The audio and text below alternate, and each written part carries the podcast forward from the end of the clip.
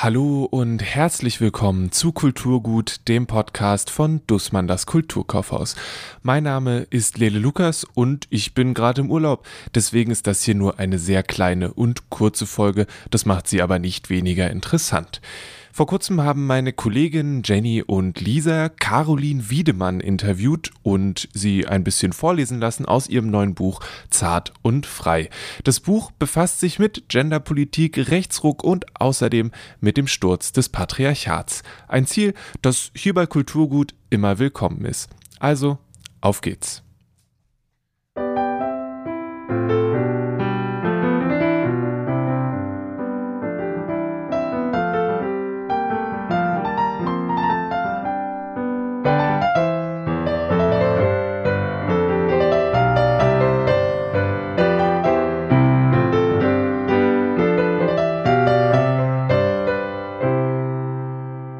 Ich bin Caroline Wiedemann. Ich bin freie Journalistin und Soziologin, Autorin in Berlin.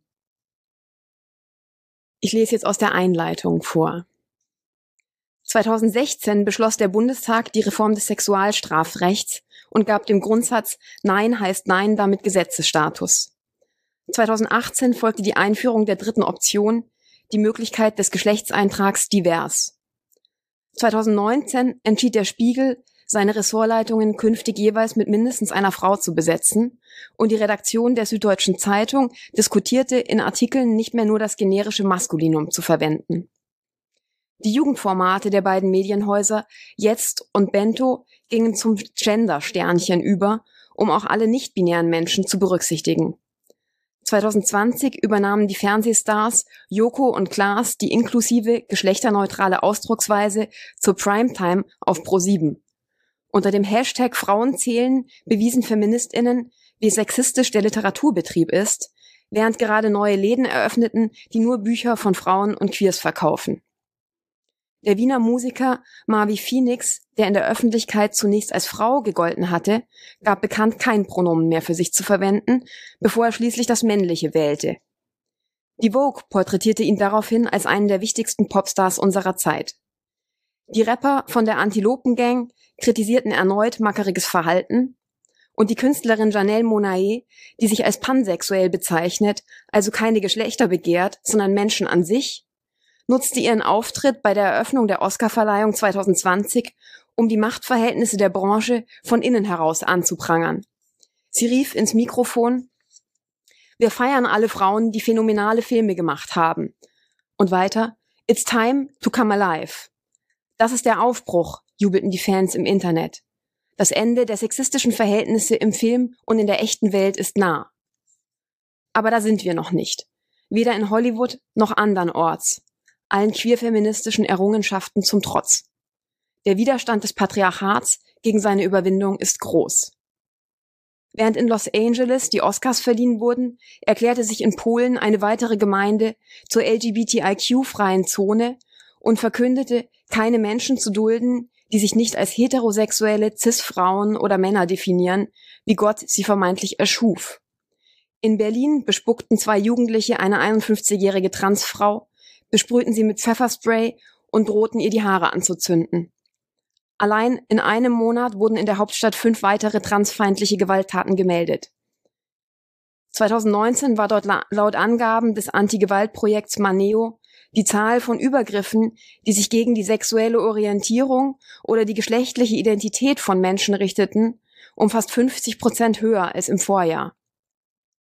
Martin Sellner, Chefstratege der rechtsextremen identitären Bewegung in Österreich, erklärte, der Feminismus bringe Übel, weil er Frauen gegen ihre Natur vom Herd trenne. Und Björn Höcke, der nach der Wahl in Thüringen triumphierte, forderte erneut, dass Männer endlich wieder mannhaft sein sollten, freilich nur diejenigen, die bei der Geburt als solche galten. Am 8. März 2020 wurde erstmals in der Geschichte der Bundesrepublik eine Demonstration zum Weltfrauentag, die, Demonst die feministische Demonstration in Aachen, von Nazis angegriffen. Und ein knappes halbes Jahr später, am 5. September, zerrissen sogenannte Querdenker in Wien auf der großen Bühne einer Kundgebung gegen Corona-Schutzmaßnahmen eine Regenbogenflagge, das Symbol der LGBTIQ-Bewegung, und riefen, ihr seid nicht Teil unserer Gesellschaft. Am Umgang mit der Frage nach Geschlechtern, nach Identitäten, nach Begehrens- und Beziehungsformen zeigt sich, wie frei unsere Gesellschaft tatsächlich ist und wie gerecht wir sind. An diesen Fragen entscheidet sich, wohin wir steuern. Oft wird jedoch genau das Gegenteil behauptet. Die postmoderne Gendertheorie und queere Aktionen seien irrelevante, elitäre Unterfangen, die unsere Gesellschaften nur spalten und uns auf Abwege bringen würden. Der Feminismus sei über das Ziel hinausgeschossen, als er zum Queerfeminismus wurde, heißt es dann. Ich will in diesem Buch zeigen, wie falsch diese Aussage ist. Dass etwa die Einführung einer dritten Option Teil einer Entwicklung ist, die alle freier machen kann. Und dass es populistisch ist und den Rechten in die Hände spielt, sich gegen diese Entwicklung auszusprechen und den vermeintlichen Genderwahn zu kritisieren, wie es der Papst tut, wie es auch liberale JournalistInnen betreiben, etwa die Zeitautoren Harald Martenstein, der sich von Feministinnen diskriminiert fühlt, und Jens Jessen, der die MeToo-Bewegung mit dem Gulag verglich. Und wie es auch Sigmar Gabriel macht, wenn er befindet, die SPD habe sich zu lange mit Homosexuellen und anderen Minderheitenfragen befasst, statt mit dem deutschen Arbeiter. Wenn er also Klassenpolitik und Queerfeminismus gegeneinander ausspielt, statt den Menschen klarzumachen, dass sie gemeinsam um Teilhabe und gegen alle Formen der Ausbeutung kämpfen müssten.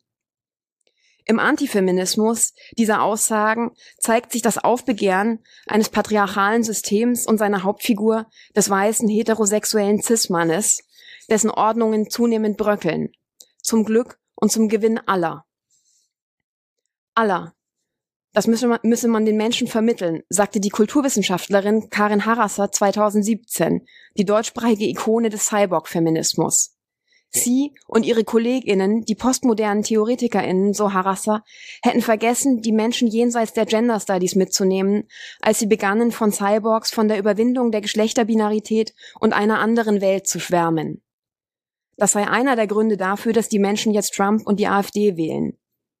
Sie folgte damit gerade nicht dem Anti-Gender-Argument von Sigmar Gabriel, man habe sich zu sehr mit queeren Toiletten befasst und dabei die Arbeiterklasse aus den Augen verloren. Nein, Harasser meinte, dass sie, die progressiven Intellektuellen, es versäumt hätten, allgemein verständlich zu machen, warum alle von den Gender Studies profitieren. Verständlich zu machen, dass alle Menschen gewinnen würden, wenn sie queerer werden, wenn sie die vermeintlich natürliche Unterteilung in zwei Geschlechter mit zugeschriebenen Eigenschaften immer weiter hinterfragen wenn das Cyborg-Manifest weniger Utopie wäre, wenn Gender, Race und Class keine Geltung mehr hätten, wenn Grenzziehungen verschwemmen und Herrschaftsverhältnisse verschwenden, wenn die Menschen sich weniger über Gene und Geld miteinander verbinden fühlen würden. Wenn sie stattdessen Familien jenseits von Vater, Mutter, Kind bilden würden, Wahlverwandtschaften, neue Formen der Solidarität jenseits alter Identitäten. Wenn sie sich freier und zarter zugleich aufeinander bezögen wenn sie freier und zärtlicher zugleich miteinander und beieinander schliefen. Denn es ist nicht nur so, dass Frauen, wie die Ethnografin Kirsten Gotzi kürzlich belegt hat, im Sozialismus besseren Sex hätten. Alle hätten besseren Sex, wenn das Patriarchat beendet wäre. Auch darum wird es in diesem Buch gehen. Es gibt dieses Interview inklusive Lesung auch als Video. In dem Video werden die Fragen immer so eingeblendet. Das kann ich hier schlecht machen, deswegen hört ihr mich immer mal wieder und ich sage dann, was als nächstes passiert, beziehungsweise formuliere die Frage so ein bisschen so, dass sich das angenehm äh, hören lässt. Als erstes wollten wir von Caroline Wiedemann wissen, wie die Idee zu dem Buch entstanden ist. Ich habe ähm, vor ja ein paar Jahren, wie wir alle den Rechtsruck mit Sorge beobachtet und auch den Antifeminismus in diesen rechtspopulistischen Entwicklungen ähm, ja bemerkt und andere ja um mich herum auch. Und gleichzeitig auch so als ähm, Reaktion auf MeToo zum Beispiel auch in so einer bürgerlich-liberalen Szene auch so einen irgendwie antifeministischen Backlash ähm, wahrgenommen und gleichzeitig aber in meinem Umfeld doch mh, immer ja mehr Lebensmodelle ähm, beobachtet, die mit alten patriarchalen Traditionen brechen und fand das äh, sehr spannend, mich damit genauer zu beschäftigen und gleichzeitig auch mit, mit der Frage, ob wir überhaupt noch vom Patriarchat sprechen können und was das genau heißt, wie sehr ähm, so eine Vorstellung davon, dass Menschen von Natur aus in zwei Geschlechter unterteilt sein, die eben dann auch irgendwelche spezifischen Eigenschaften zugeschrieben kriegen, wie, wie sich eigentlich dieses System so historisch entwickelt hat, wie sehr das mit dem Kapitalismus zusammenhängt und auch mit der Art, wie wir uns im Nationalstaat organisieren. Diese Fragen haben mich dann eben sehr beschäftigt und auch ja, ich wollte selber mehr erfahren, ähm, wie, wie das tatsächlich ja funktioniert und eben sich historisch konstituiert hat. Habe deshalb selbst dazu recherchieren wollen und habe aber ja auch immer wieder in meinem eigenen Leben und auch im, im Leben meiner Freundinnen, ähm, im Umgang von uns allen miteinander, ja, so, so sehr wir uns auch, also auch bei denen, die sich sehr kritisch mit Geschlechterverhältnissen die ganze Zeit auseinandersetzen, immer wieder diese, diese Gefangenheit darin so bemerkt, also auch in meinen Liebesbeziehungen, egal welcher Art die jetzt sind und in den Auseinandersetzungen eben und dachte, ich will dem mehr auf den Grund gehen nochmal für mich und das vielleicht dann auch mit anderen teilen, die dann vielleicht ja auch, ähm, ja, wie ich selber irgendwie in der Auseinandersetzung damit, glaube ich, auch ja zumindest ein Hoffnung auf mehr Befreiung äh, bekommen können. Danach hat uns interessiert, was das Schönste und auch das Schwierigste am Schreiben ist oder war und wie lange sie an dem Buch gearbeitet hat. Das Schönste am Schreiben ist für mich eigentlich immer, wenn, wenn sich so fast irgend, zu irgendeinem Punkt fast wie von alleine eine, eine Struktur entwickelt. Also die, da habe ich davor natürlich Überlegungen und konzipiere irgendwie etwas schon gedanklich. Und aber wenn dann während des Schreibens ein Argument sich bildet, das ich vielleicht nur in meinem Kopf so nicht zustande gebracht hätte, dass sich eigentlich erst auch aus, aus dem Text ergibt, der natürlich einem so eine Linearität aufzwängt, die aber eben manchmal auch Klarheit schaffen kann. Und das Blödeste am Schreiben ist dann irgendwie eher genau, wenn, wenn ich den Eindruck habe, eben es, es geht jetzt genau in so eine Richtung, es baut sich was auf ähm, und bin dann, weiß ich nicht, auf, auf Seite 5 und hatte den Eindruck, hier, das hat eine total gute Struktur und merke dann, nee, das ist die falsche Richtung gewesen. Da habe ich mich irgendwie verrannt und dann bin ich traurig, wenn ich alles ähm, wieder löschen muss. So. Aber ist auch okay ja, ich habe parallel immer noch als Journalistin gearbeitet und ähm, auch eine Zeit lang auch noch in der Redaktion von einem Magazin, von dem Quarterly Magazin, von der FAZ und dann aber auch eben frei nebenbei ähm, für die anderen Zeitungen, für die ich schreibe. Das ist das Missy Magazine und Analyse und Kritik. Und habe aber für diese, für diese verschiedenen Publikationen schon auch immer zu, zu ähnlichen Fragen auch gearbeitet.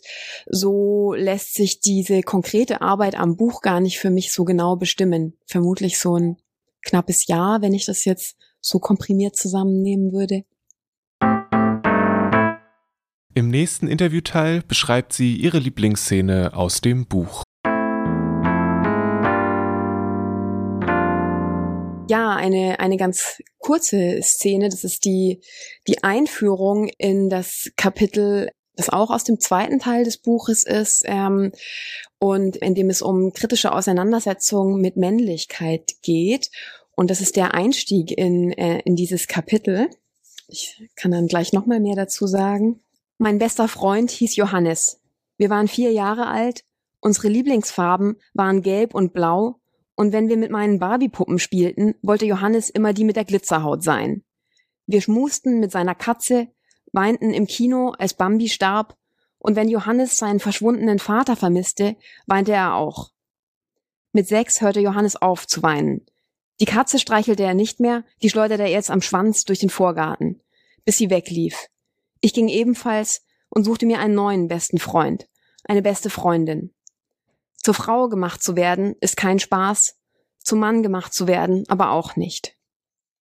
Das ist die, die Szene und die ist natürlich etwas plakativ und ich glaube, warum sie mir wichtig ist, weil sie mich an, ähm, an diese Phase in meinem Leben erinnert, in der ich selbst vielleicht zum ersten Mal äh, so mir Gedanken gemacht habe über meine ja gesellschaftliche Geschlechtlichkeit, darüber, was ich bin, ähm, also und dieses, was man ist, ist ja eben was, was gesellschaftlich so stark bestimmt wird. Darum geht es in dem Buch. Und ja, in, in dem Kapitel, im weiteren Verlauf des Kapitels kommt ähm, Blue Doppe zu Wort.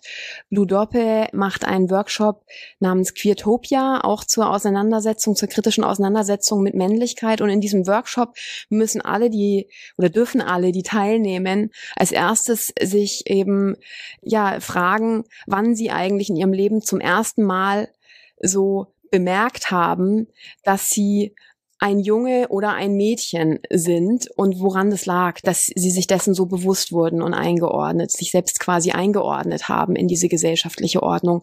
Und, ähm, und da ist für mich diese, diese Freundschaft, diese Freundinnenschaft, die ich mit, mit Johannes hatte, mit meinem Nachbar damals, ähm, total wichtig, genau, in der Erinnerung, weil ich so merkte, eigentlich am Anfang dieser Freundinnenschaft war es so, dass ich plötzlich dachte, ich wäre lieber ein Junge. Ich war eben durch die Art, wie Johannes sich verhalten hat, auch beeindruckt und merkte, das ist irgendwie anders als das, was von mir erwartet wird. Und dann aber gab es auch diesen Bruch, den ich hier beschreibe. Und ja, schade, dass wir nicht einfach nur Kinder sein konnten. Das ist eigentlich ein Thema, was hier bei Kulturgut noch nur sehr wenig stattgefunden hat, ist diese reflektierte Auseinandersetzung mit der eigenen Geschlechterrolle. Ich finde das immer sehr, sehr spannend, aber vielleicht machen wir das ein andern Mal. Erstmal geht es jetzt um das Buch, was Caroline Wiedemann zuletzt begeistert hat und danach um ihr absolutes Lieblingsbuch. Mein letztes Highlight ist von ist das Buch Süßwasser von Akweke Emesi, das ich in, in diesem Sommer, also im Sommer 2020, im letzten Sommer gelesen habe und das mich ja total berührt und beeindruckt hat. Die Figur, die, die spricht, die erzählt, ähm, ist eigentlich eben nicht nicht eine Stimme, sondern ähm, es sind es sind viele verschiedene und es geht letztlich in diesem Roman genau darum, dass es nicht eine Essenz von Identität gibt, sondern dass ähm, ja sich letztlich so Personen, einzelne Menschen wie so so hat es auch die Autorin, weiß ich, aus einem Interview auch mal selbst genannt, als äh, so, dass alle Menschen wie so singuläre Kollektivitäten sind, dass ähm, wir ja verschiedenste eigentlich ähm, einzelne Personen nochmal in uns vereinbaren und die sich auch verändern können. Und ja, die, die Autorin selbst ist in Nigeria aufgewachsen und in die USA gegangen und, und ihre Mutter kam aus Indien, ihr Vater Nigerianer und entsprechend, ja, hat sie natürlich auch nochmal aufgrund ihrer Biografie große Motivation, sich mit diesen Identitätsfragen, die einem so aufgedrückt werden, gerade in, in so, in unserer ja, Kultur, die sich so sehr an der Aufklärung, an, an, an dem Glauben auch an ein authentisches Selbst orientiert. Und sie bringt eher dann auch nochmal die hm, so Ideen aus, aus einer Igbo-Realität rein, in der es darum geht, dass eben vielleicht nicht nur, wenn man eine Maske aufzieht, man anders ist, sondern dass wir alle ganz anders auch sind, als wir sind und die Körper oft auch Begrenzungen darstellen, denen eben bestimmtes zugeschrieben wird, wie auch Geschlechtsidentität zum Beispiel. Und der Körper eben zum Teil dann manchmal auch ein Widerstand ist gegen diese verschiedenen Persönlichkeiten und ja, Begehren und Bedürfnisse, die in uns wohnen. Und um diese Fragen auch, wie man zum Teil auch Körpergrenzen sprengen kann, geht es in diesem Buch, in diesem ganz tollen Buch ich habe, als ich die Frage gelesen habe, habe ich lange überlegt. Und ich habe gemerkt, dass eben ich habe im Laufe des Lebens immer wieder so verschiedene Bücher gehabt, die mich so tief berührt haben und dann begleitet haben eine Weile. Und das ist eben das eine gerade Süßwasser. Und dann gibt es doch aber ein Buch, das ist eigentlich das ist ein ein Jugendbuch, das ich glaube ich mit 16 gelesen habe von Klaus Kordon, ich möchte eine Möwe sein. Und ähm, und das ist vielleicht das Buch, das das mich am am längsten begleitet, auch wenn es ähm, ja es ist intellektuell nicht besonders fordernd, vielleicht auch für manche sprachlich nicht besonders inspirierend, aber also ein ein wunderschönes Buch finde ich. Und zwar hat es mich ähm, glaube ich deshalb so geprägt und begleitet, weil ähm, weil es äh, Fragen, die die damals für mich wichtig waren und die aber irgendwie wichtig geblieben sind, so sehr stellt. Es geht um um Vera, die ist 18 und hat gerade ihren ähm, ihren Ausbildungsplatz verloren für die wollte Buchhändlerin werden und hat sich geweigert, so eher ja Bücher, die sie nicht besonders interessant fand, ins Schaufenster immer wieder zu stellen ähm, und quasi das Publikum zu unterfordern. Und sie geht an die an die Nordsee, um sich Gedanken darüber zu machen. Sie fährt in das Haus, in das sie mit ihren Eltern gefahren ist, als sie klein war, in eine so eine Pension von einer älteren Dame, ähm, um sich Gedanken darüber zu machen, was sie mit ihrem Leben denn nun anfangen will.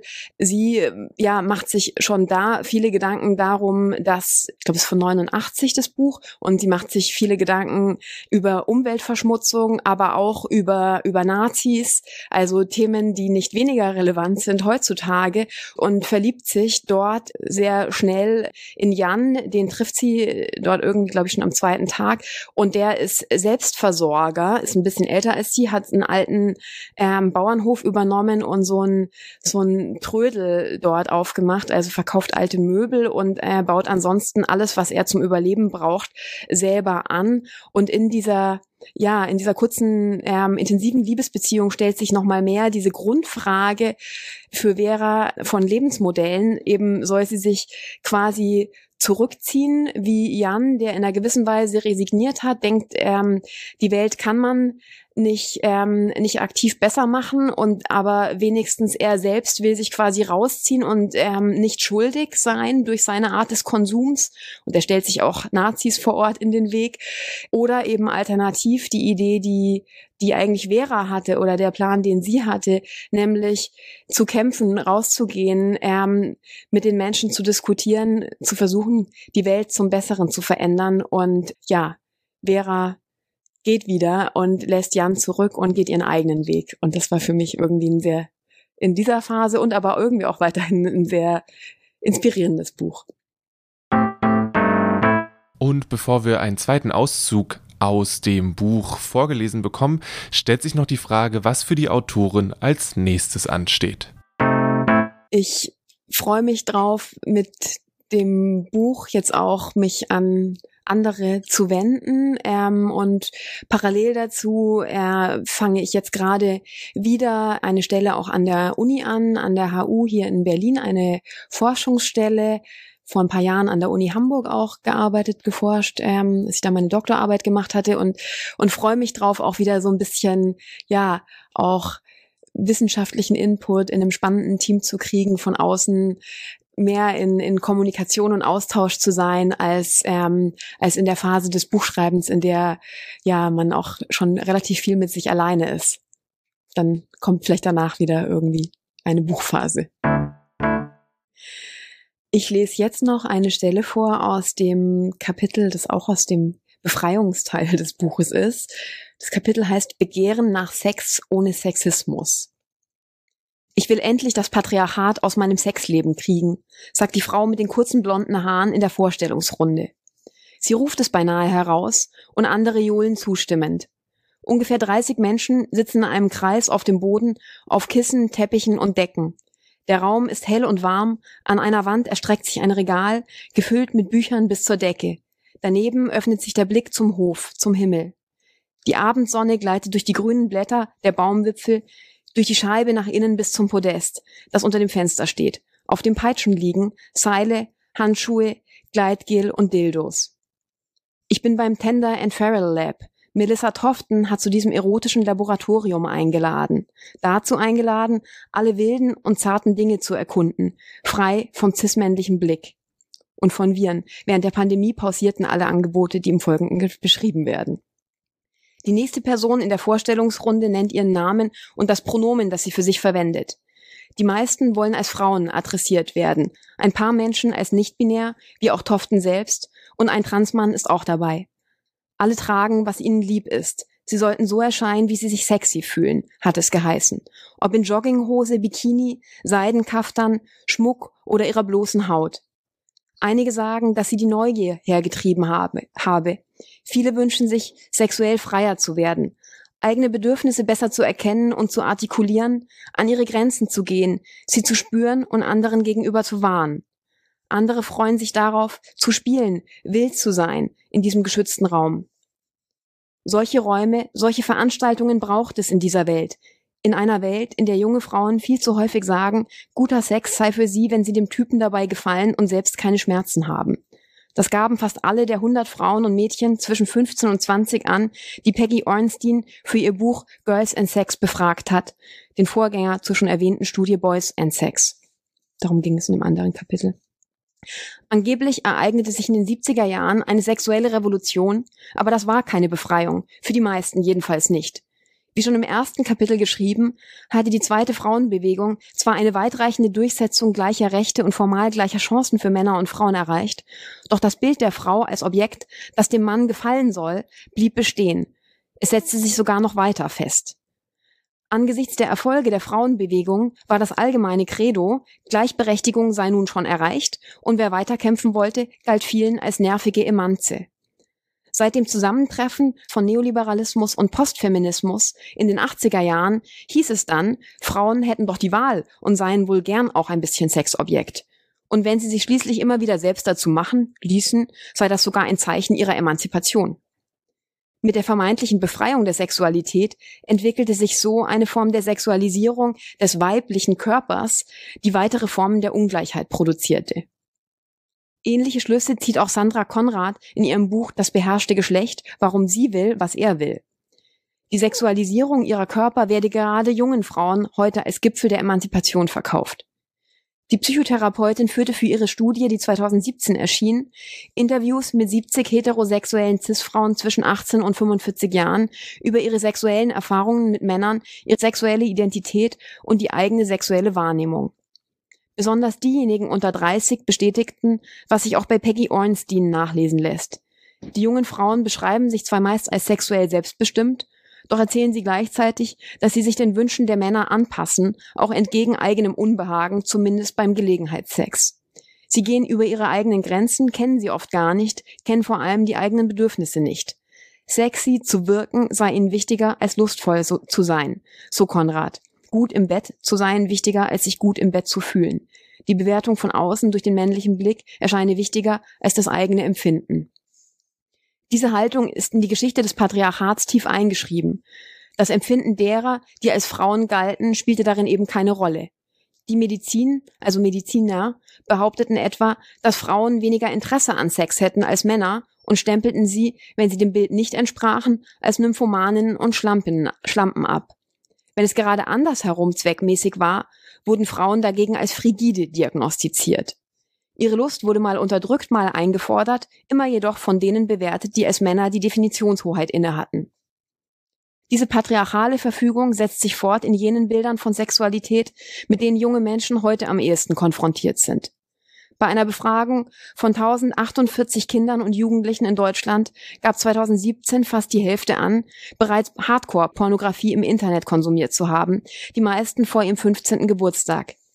Diese Pornoclips, die Sie sich kostenlos auf Ihren Handys ansehen können, auf der Schultoilette oder dem Pausenhof, sind nach dem patriarchalen Muster schlechthin strukturiert.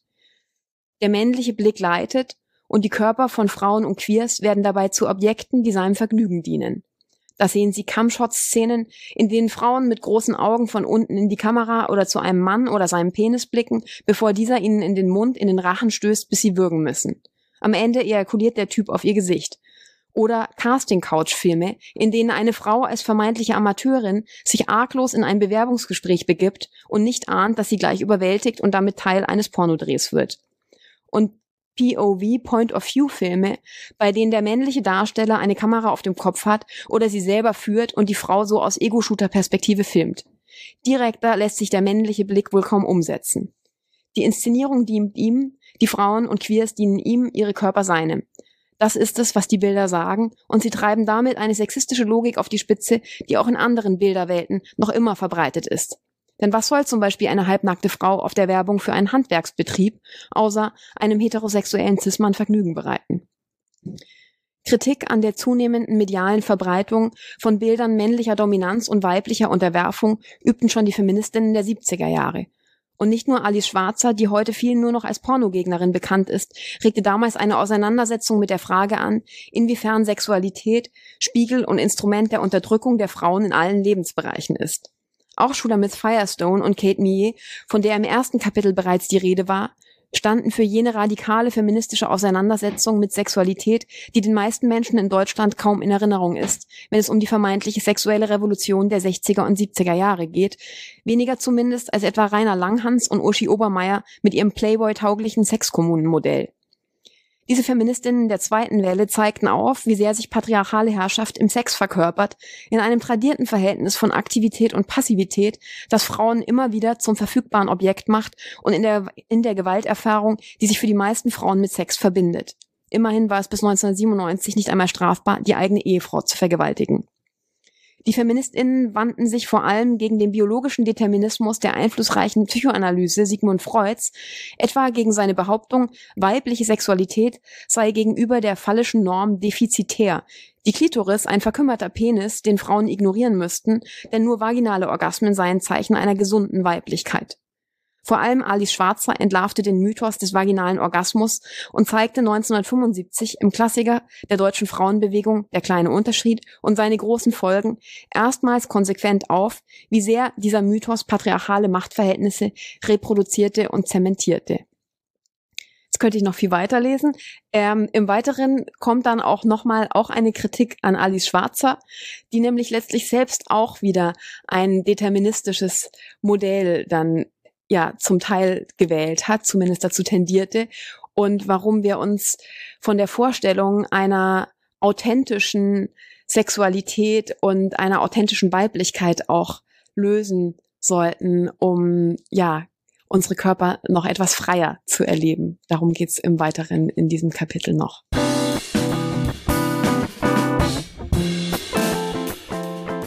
Das war die 45. Folge von Kulturgut. Ihr findet das Buch von Caroline Wiedemann, das da heißt Zart und Frei, natürlich im Kulturkaufhaus und unter kulturkaufhaus.de. Der schnellste Weg sind wahrscheinlich die Show Notes, die sind in eurer Podcast-App oder auf kulturgut.podigy.io. Wenn ihr sagt, ah, Lele, dieser Podcast, richtig gute Sache oder, Herr, hm, naja, vielleicht, schreibt mir eine E-Mail an kulturgut.dussmann.de. Die beiden Bücher, die Caroline Wiedemann bespricht, äh, Freshwater bzw. Süßwasser und Ich möchte eine Möwe sein, sind teilweise sehr leicht, also Freshwater ist sehr leicht zu bekommen, das haben wir immer da. Und ich möchte eine Möwe sein, ist eher schwierig zu bekommen, aber wenn man ihr glauben darf, sicherlich die Mühe wert. Vielen Dank für das Interview und an Lisa und Jenny fürs Filmen und Schneiden der Videoversion. Mein Name ist Lele Lukas und nächste Woche gibt es Tipps für Wanderungen rund um Berlin, wenn das Wetter es denn zulässt, sonst haben wir auch was für schlechtes Wetter. Das Cover vom Podcast ist von Rahel Süßkind und die Intro- und Outro-Musik hat Paul Henkensen komponiert und eingespielt. Lasst euch nicht ärgern, denkt an eure Maske und bis bald.